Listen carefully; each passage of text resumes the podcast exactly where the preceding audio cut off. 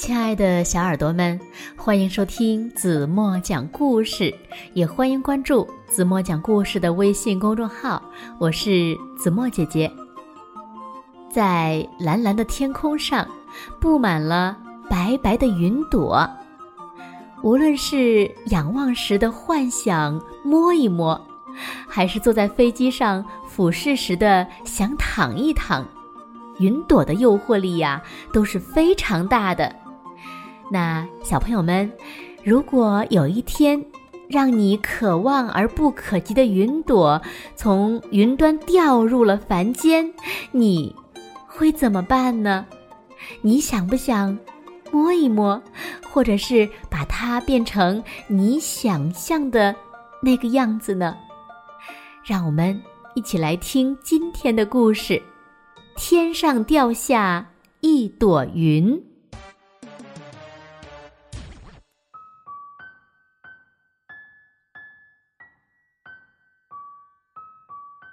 晴朗的天空，朵朵白云在蓝蓝的天空中飘啊飘。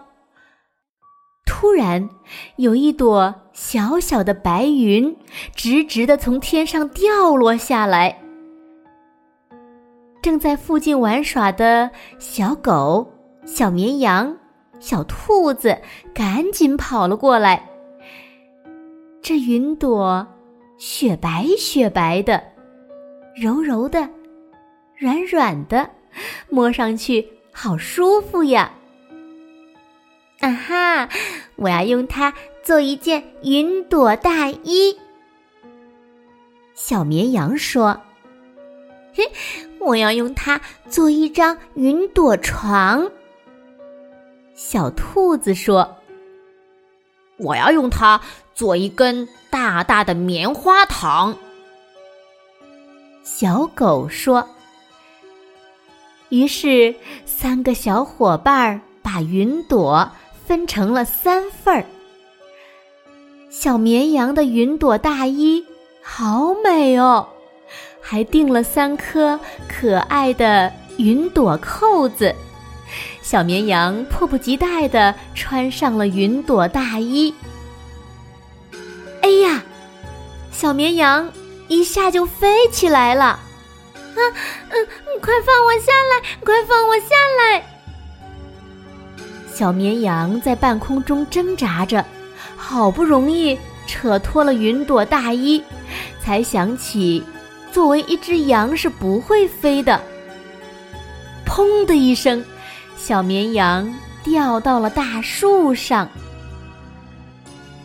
小狗用云朵捏了一根棉花糖，正想张大嘴啊呜咬一口，突然刮来一阵风，把棉花糖和小狗一起吹上了天。棉花糖带着小狗在天空中横冲直撞，小狗飞了一阵子，终于坚持不住，掉了下来。小兔子呢？它跳进刚铺好的云朵床，可这张床像一张蹦蹦床，一下子把它弹向了高高的树杈。